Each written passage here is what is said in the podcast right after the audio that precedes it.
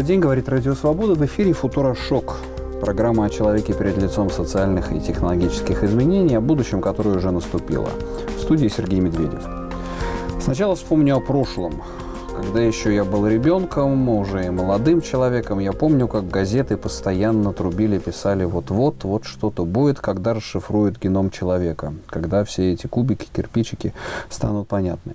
И вот геном человека расшифрован, что дальше? Появляется наука под названием биоинформатика. И вот, собственно, понять о том, что это такое, является ли вот этот расшифрованный геном человека неким конструктором, лего, из которого создана человеческая жизнь, э, мы хотим сегодня с нашим гостем. Это Михаил Гельфанд, э, биоинформатик, руководитель магистрской программы биотехнологии Сколтеха, заместитель директора Института проблем передачи информации РАН. Добрый вечер. Добрый вечер. Ну, сразу, во-первых, для протокола Гельфанд.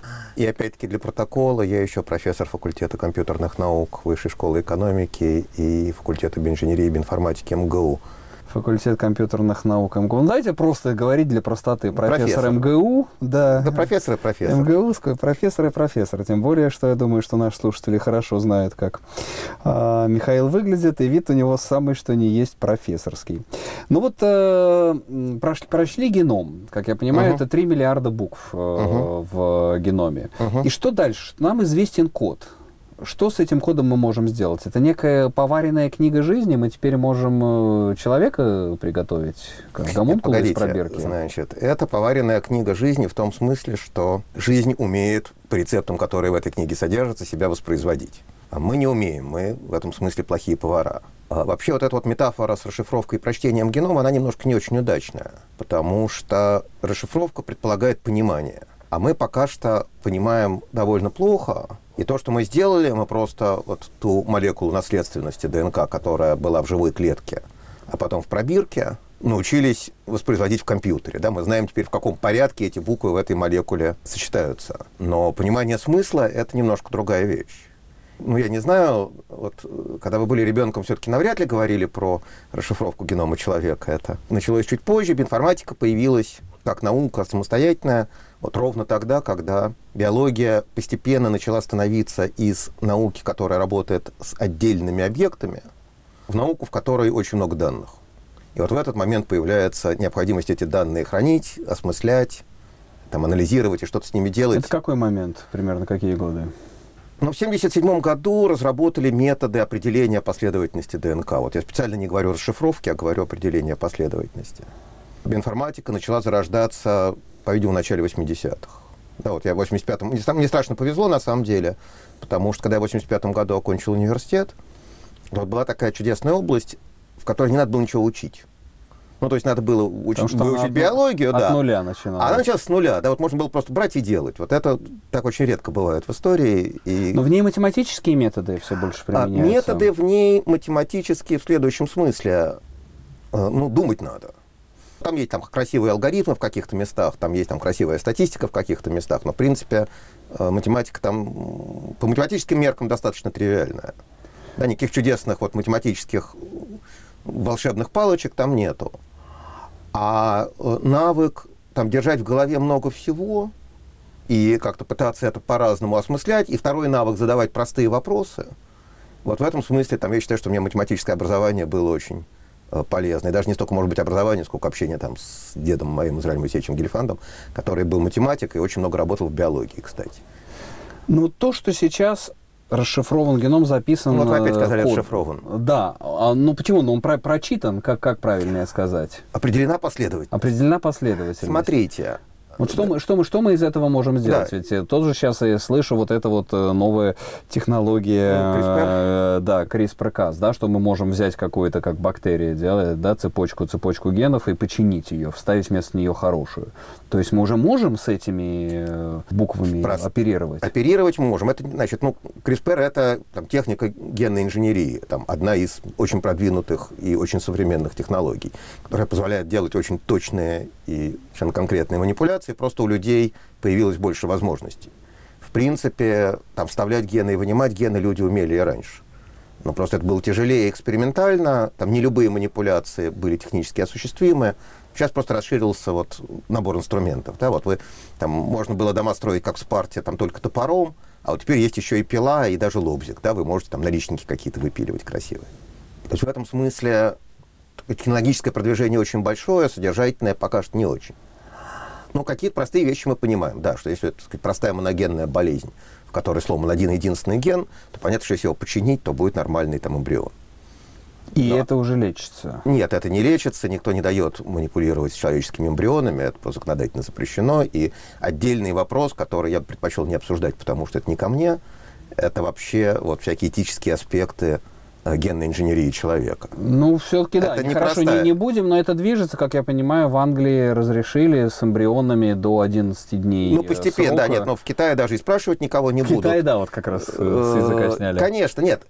Вы не можете затормозить каток, наук, под, наук каток подкладывая да. под него черепах. Да? Вот, сказать, жалко черепах, но катку ничего не будет. В этом смысле, конечно, это будет двигаться, э, но человечеству это надо осмыслить. Это на самом деле некая серьезная вещь, которая требует осмысления. И она не первая. Когда только-только началась генная инженерия, опять-таки в 70-х, в середине 70-х годов, когда стало ясно, что с геномами можно манипулировать, тогда еще с бактериальными, тоже была серьезная проблема, потому что, например, боялись, что случайно сделают какую-нибудь супербактерию, она всех съест. И были специальные конференции, где вырабатывались вот правила, сказать, вот что мы делаем, что мы не делаем. Да? И здесь, это, это как бы, вся, опять, всякий новый набор инструментов – он расширяет возможности, он увеличивает ответственность, и он должен быть осмыслен. Ну да, и он ставит этические вот. вопросы. Вот. А если про биоинформатику, все-таки возвращаясь да. к тому, что вы спросили, я прошу прощения, там история немножко другая. Там есть два аспекта. Во-первых, оказалось, что мы можем на довольно много классических биологических вопросов отвечать просто вот в компьютере да, ну вот я там занимаюсь в основном, ну не в основном, а много занимаюсь геномикой бактерий. Вот с бактериями история такая, что есть очень много бактерий, э, с которыми в их жизни был сделан один опыт, а именно определили последовательность генома, а мы про них на самом деле довольно много знаем. Мы знаем, что они едят, что они есть не могут, как они дышат, там, что им надо добавлять в среду, без чего они не могут выжить, а сами сделать не могут и так далее. Насколько проще геном бактерии по сравнению с геномом человека? Ну, не критично. У нас с кишечной палочкой 30% общих генов. В длину, значит, по количеству генов типичная бактерия – это тысячи, человек – это 25 тысяч. Если, если в штуках белков смотреть, то не, не намного И бактерию сложнее. вы уже целиком знаете, какой ген за что отвечает? Ну, не целиком, но много знаем, да. Гораздо больше, чем о человеке? В процентах, конечно. А вторая вещь, которая появилась, и это, опять-таки, связано с технологическим развитием э, вот, в биологии экспериментальной и требует биоинформатики для осмысления. Это то, что мы можем э, смотреть на клетку целиком. Да, потому что ну, классическая вещь, вот, сказать, вот аспирант изучает какой-то белок, вот он знает там, для этого белка его партнеров, он знает, там, как этот белок взаимодействует с ДНК, если он с ней взаимодействует, там, он знает, когда включается и выключается ген этого белка. И вот это такая полноценная диссертация, несколько научных статей про один белок. А потом появляются методы, которые позволяют на те же самые вопросы отвечать для всех белков сразу. Вот там для всех 25 тысяч, или сколько их там не есть. И у нас впервые появляется такая интегральная картина того, как клетка устроена. Она очень несовершенная сейчас. Это не то, что... То есть это даже предиктивно, да? То есть есть белок, Частично. который, который вам не знаком, но вы можете да. предсказать, нет, глядя нет, на это, его это, гены. Это, это два разных вопроса. Значит, мы умеем предсказывать функции белков, не делая с ними никаких экспериментов, да. И это красивая биоинформатика, такая основанная на эволюционных всяких соображениях. Основанная на его генном профиле? Основана на то, с какими генами... Ну, значит, белок, да, белок это то, что закодировано в гене, поэтому лучше говорить про ген. Э, основана на том, с кем этот ген рядом лежит, на кого этот белок похож из уже известных, хотя бы немножко, на то, как он регулируется, когда он включается-выключается. Стоп, так с этого места э, тогда я хочу спросить, так то же самое, наверное, и про человека можно сделать? Просто труднее.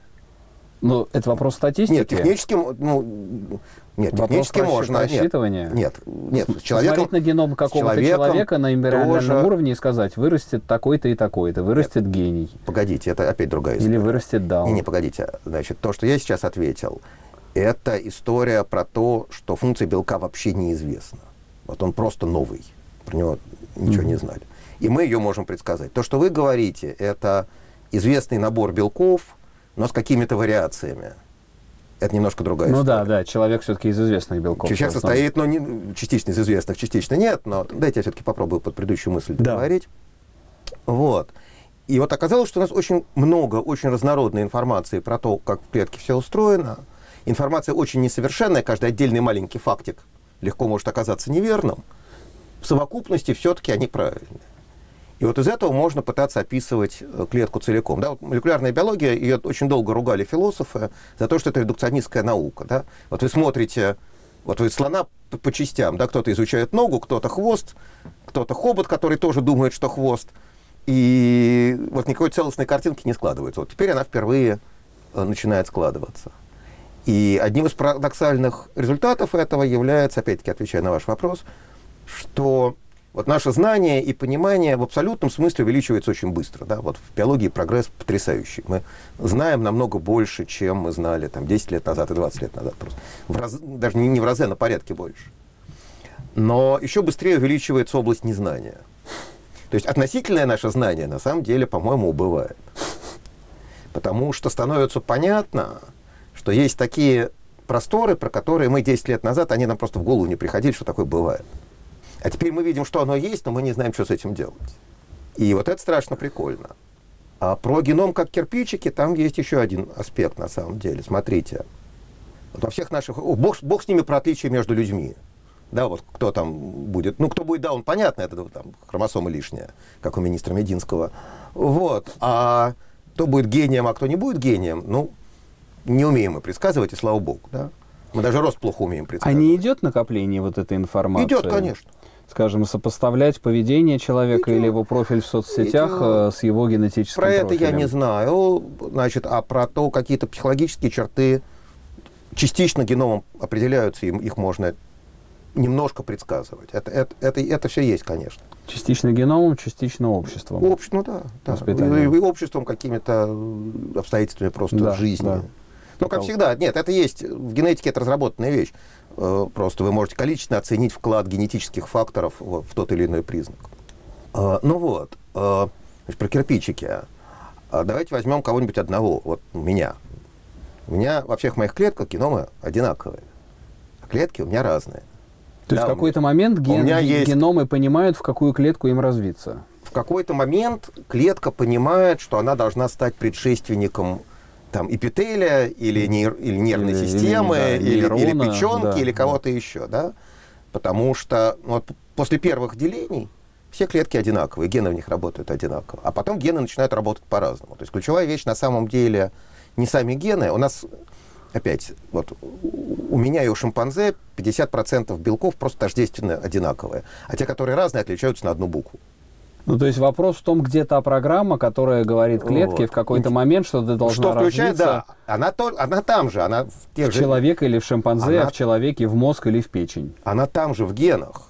Но ключевая вещь это не сами гены, а то, как они включаются и выключаются. И вот это на самом деле самое интересное, что сейчас в биологии а есть происходит. программа, которая да, включает и выключает? Ну, конечно, конечно. У дрозофила это очень хорошо известно. Да? Дрозофила простая, там зародыш у нее тоже простой. Ну, это, нет, дрозофила сложная. Но вот, скажем, этапы развития, ранние этапы развития дрозофила описаны довольно хорошо, именно количественно вот, на уровне моделей. Там известно, следующего, например, можно предсказывать результаты мутации. Да, есть мутация, когда у дрозофилы там вместо гусика вырастает нога. Это известно, в каком гене мутации, известно, что сломано, и это можно смоделировать, да, просто вот как клетки-предшественники а ошибаются.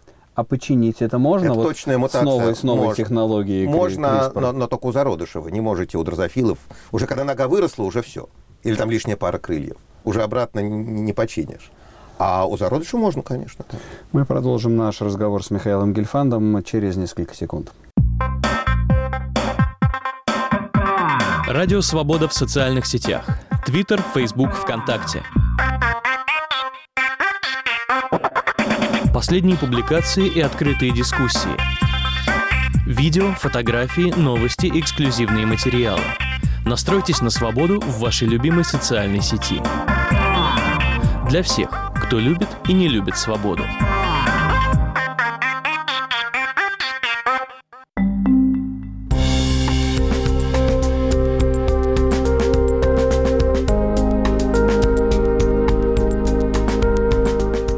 Здравствуйте, Футурошок на волнах Радио Свобода. В студии Сергей Медведев. В гостях у нас Михаил Гельфанд, биоинформатик, профессор Сколтеха, Высшей школы экономики, МГУ и замдиректора Института проблем передачи информации РАН. Говорим мы о загадке, или скорее даже об отгадке генома. Является ли геном э, расшифрованный э, неким конструктором жизни, и что нам с этими кубиками, с этим конструктором Лего делать. Ну вот э, в первой части мы поговорили о том, э, собственно, как нам э, что нам дала расшифровка генома, а я хочу понять в практическом смысле, что это может принести. Ну, вот, скажем, на таком более такой интересующий, я думаю, каждого человека. Вот, скажем, борьба с раком. О, можно, давайте. ли, э, можно ли, потому что вот опять-таки, Да, да. заходя с этой эм, технологией потрясающей CRISPR-Cas, э, там же вроде как э, китайцы, кажется, да, пытаются с ней бороться с раком легких. Не что про они, это. они э, учатся у бактерий. Э, Как я понимаю, вот в этой, в этой технологии, вот поправьте, конечно, я сейчас неправильно скажу, но бактерия может э, взять, когда она видит у себя фрагмент сломанной э, ДНК, она берет э, кусочек у здоровой бактерии и замещает э, вот эту вот сломанную цепочку здоровой. Ну да, но только интересный вопрос, что при этом происходит со здоровой бактерией. А, нет, не так. Значит, CRISPR-Cas-системы – это бактериальный иммунитет. Немножко другая вещь. Когда бактерию заражает вирус, если он не успел ее убить, да, там начинается Да. война, так сказать. Вирус переключает какие-то системы бактериальные, сказать, ломает бактериальную генетическую программу и переключает бактерию на производство новых вирусов. Ну, собственно, все вирусы так делают, и бактериальные, и человеческие, какие угодно. А, значит, есть система, которая позволяет бактерии, если вирус не успел вот ее убить в самом начале, а, вырезать кусочек ДНК вируса и использовать как образец при, атаке, при следующей атаке такого же вируса. А, то, что бактерия сама себя прививает этим она сама, она вирусом себя, она- ну, в каком-то смысле, да. и получает верно, да, она берет не у другой бактерии, а у, у Вот. вируса. А дальше да. оказалось, что те белки, которые это делают, очень удобно. Когда у вас есть белок, который позволяет вырезать кусок или целенаправленно его куда-то вставить, вы этот же самый фермент можете использовать для цели генной инженерии. Там вот фишка в этом. И там очень красивое технологическое развитие. Опять-таки, это лучше не со мной обсуждать. Ну, вот с Про- раком. Про гены, про рак, да. Про такую терапию рака я не очень понимаю, потому что, опять-таки, когда у вас уже есть миллиарды клеток, то как вы собираетесь в каждую из них встроить правильную систему, я не понимаю, как это технически сделать. Это можно делать для лечения генетических дефектов на стадии эмбриона, когда у вас там одна клетка. Значит, Я сейчас сходу не могу, я э- этих работ не знаю, про про которые вы говорите, Значит, сходу их придумать не могу. Ну, наверное, можно. Э, Вот, но тем не менее, значит, проблема. А с раком история немножко другая. И там действительно прогресс очень существенный, потому что э, стало ясно, что то, что мы там принимали за, раз, за одну и ту же болезнь, на самом деле на молекулярном уровне болезни разные, и мишени для терапии должны быть разные. Да, с раком же было как? Сначала там его классифицировали просто по месту, да. Был там вот рак легких, рак желудка, особенно там рак кожи. Потом началась гистология, когда стали смотреть на структуру опухоли, да, на, на то, какие, из каких клеток она, э, опухоль состоит. И начались диагнозы типа там мелкоклеточный рак легких. То есть какой-то вот уже не обязательно легких. Потом началась биохимия, значит, стали смотреть какие-то маркеры. Еще дальше раздробилось. А, а теперь мы можем посмотреть, какие, собственно, мутации произошли. Да, вы берете образец из э, раковой значит, опухоли, вы берете образец из такой же нормальной ткани, смотрите, чем они отличаются. Они очень сильно отличаются, потому что при раке все ломается, и ошибки начинают окапливаться очень быстро.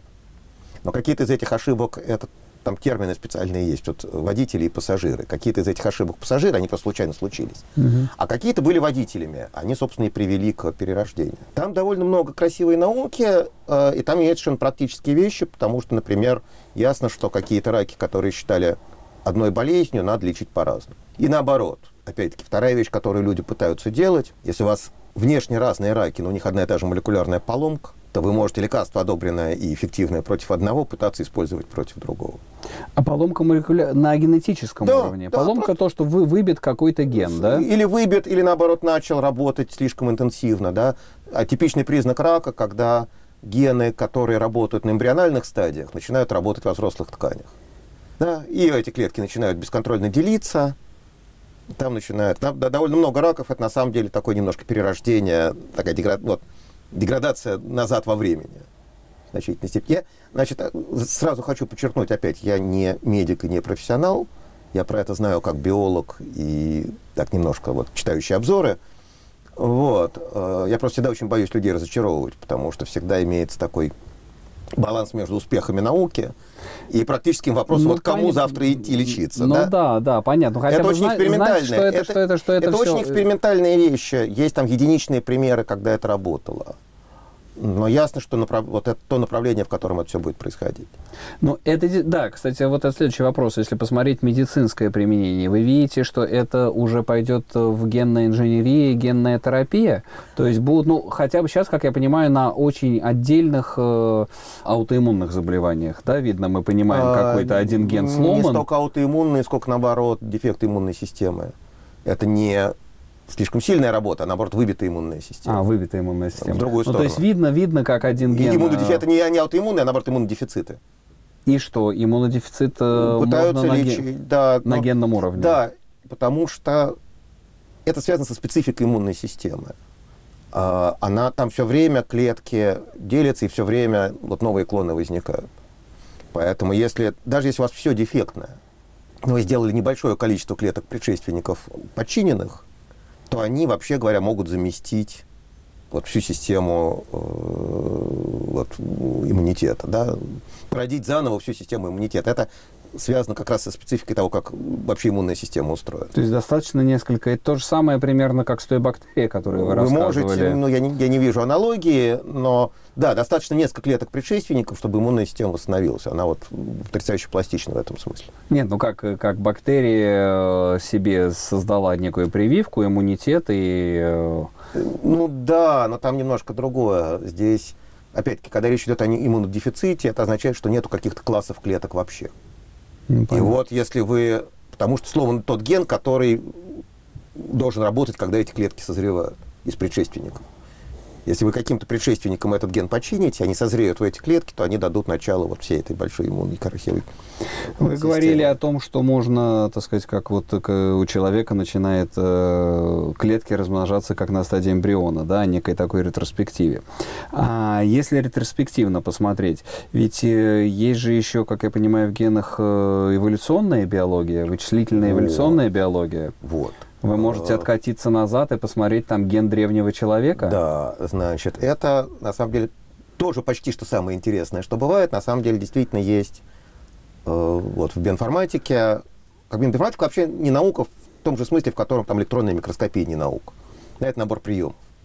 А такая научная часть вот глубокая в биоинформатике, это, ну, это, во-первых, действительно вот то, что связано с биологией развития, а, а вторая – это действительно, собственно, молекулярная эволюция. Там можно делать разные чудесные вещи. Там, ну, во-первых, мы просто гораздо лучше понимаем, как это происходило. То же самое, да? Там, отличия нашей от мышки начинаются там, на первых стадиях вот, развития эмбриона, потом уже все зафиксировалось. Значит, одни и те же гены работали немножко в разных комбинациях. И вот эта вот мечта, так сказать, описать разнообразие животных, понимая, как они возникали, который еще от Гекеля идет. Гекель там много подтасовывал, э, за что его справедливо ругают. Но сама по себе идея это очень правильная. Да, чтобы понять отличие человека от мыши, надо смотреть не, не взрослого человека и взрослую мышь, а надо смотреть эмбрионы, эмбрионы. на первых стадиях. Да. Вот это сейчас становится реальным. А вторая вещь, что мы понимаем, кто кому родственник. Да, просто сравнивая геномы, ну, понятно, чем меньше отличий, тем ближе родство. Это очень простая идея, она легко алгоритми... ну, ее можно алгоритм... сказать, алгоритмизировать. И там наши представления вообще о эволюции там, живых существ довольно сильно поменялись. Ну вот, традиционно, скажем, грибы изучали на кафедре низших растений всегда. На самом деле грибы никакие не низшие растения, а грибы наши ближайшие родственники. А цветочки нам, нам с грибами цветочки двоюродные. Вот, такой самый простой вот школьный пример. А из этого, например, возникает, что много, э, следует, что многоклеточность возникала много раз независимо. А это уже такой очень принципиальный, на самом деле, вопрос, да, потому что, опять-таки, вот когда мы с вами учились в школе, ну, как были бактерии, потом были простейшие, а потом простейшие как начали слипаться, и получились многоклеточные, а потом уже многоклеточные разделились там на растениях, на растения и животных, а растения там были какие-то простые растения низшие, вот грибы, а сказать, высшие растения там розы и, и, и, и, и лютики. А на самом... и, и люди. Ну, а люди вот да, отдельно, да. Вот. А на самом деле не так. На самом деле было много разных одноклеточных, и в этих разных линиях одноклеточных независимо несколько раз возникала многоклеточность. И а это... человек как высшая форма многоклеточности? А я не знаю, в каком смысле высшая. Ну да, здесь уже... По, там, если смотреть по разнообразию тканей, то, в общем, все млекопитающие в одну цену. Там, если смотреть по сложности нервной системы, ну, не знаю, надо с осьминогами сравнивать. Если кому-то приятно быть антропоцентристом, то на здоровье, я не возражаю. Ну, вот. И э... про эволюционную биологию еще немножечко, просто пару слов. Опять-таки, из таких вот э, совершенно фундаментальных вещей – наше представление о происхождении человека очень сильно поменялось. Да, вот в каждом из нас, там мой любимый пример, там 2% неандертальцев. А еще были денисовцы, про которых вообще никто не подозревал. Денисовский человек? Денисовский человек, да. То есть, на самом деле, в Евразии 40 тысяч лет назад было три независимых ветки человечества, и они скрещивались во всех сочетаниях, потому что мы это видим в геноме, а вот остатки этих скрещиваний. В Африке тоже с кем-то скрещивались, неизвестно с кем похоже. И это вы все берете просто по останкам ну, того, что на стоянках, на стоянках осталось? Это, старая, старая, это старая ДНК и анализ современной ДНК из разных людей, да. И вот это очень здорово, по-моему. Да, опять, меня это очень сильно перекашивает, так сказать, картину мира, да. Озадачили вы нас, э, Михаил, в общем, э, действительно, рад родстве родственниками всего 2% неандертальцев, э, зато много общего с грибами, с цветами. Ну, в общем, из того, что я понимаю, Действительно, здесь какой-то идет речь о тех э, кубиках, из которых устроена жизнь, и сейчас, э, как я понимаю, вы с этими кубиками, вы их комбинируете в разном, в разном порядке и смотрите, какие признаки э, и в онтогенезе, и филогенезе а, произошли, да, и в, в том, как эмбрион в отдельного человека развился, и в том, как вообще жизнь на Земле развилась. Да, и, но это мы в компьютере делаем, но, но, а экспериментаторы делают в клеточках. Делают уже в жизни. Да. Ну что ж, мы живем в восхитительное время. Будем надеяться, что эти эксперименты приведут и к созданию лекарств от рака, и СПИДа, ну, и... Вообще-то лекарства от рака тоже создали. Ну, и лекарства... не лекарства, я имею в виду, их, а к пониманию, вот к пониманию механизмов, механизмов. механизмов действия А рака, со СПИДом люди просто рака. с диагнозом СПИД люди живут и живут и живут на современных лекарствах. В этом ну, вопрос не о лекарствах, а о том, чтобы, скажем, лечить это на генном уровне. В общем, это было пожелание дальнейшее. Спасибо вам за ваш рассказ. Михаил Гельфант, биоинформатик, профессор Сколтеха, МГУ, Высшей школы экономики, замдиректор Института проблем передачи информации РАН был у нас сегодня в гостях. Это программа «Футурошок». Слушайте «Радио Свобода».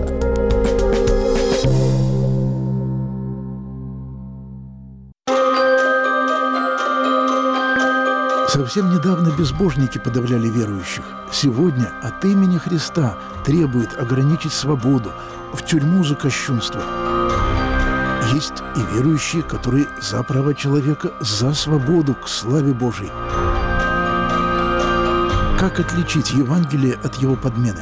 Об этом в программе с христианской точки зрения сразу после выпуска новостей.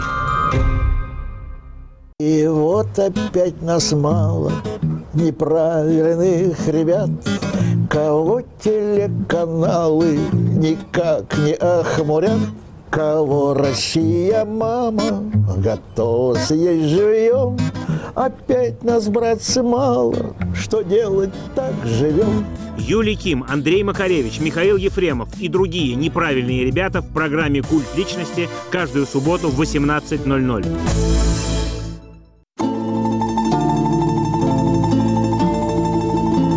Что значит для вас свободная Россия? Человек может себе самостоятельно заработать и позволить то, что он хочет. Это означает, чтобы не было никаких бюрократических преград. Свобода выбора, свобода слова. Что в этой стране будет соблюдаться Конституция и действующее законодательство. Что права и свободы человека и гражданина будут свято охраняться силовым блоком государства. Что это будет страна, в которой экономика будет работать на благо большинства народа, а не на благо олигархов.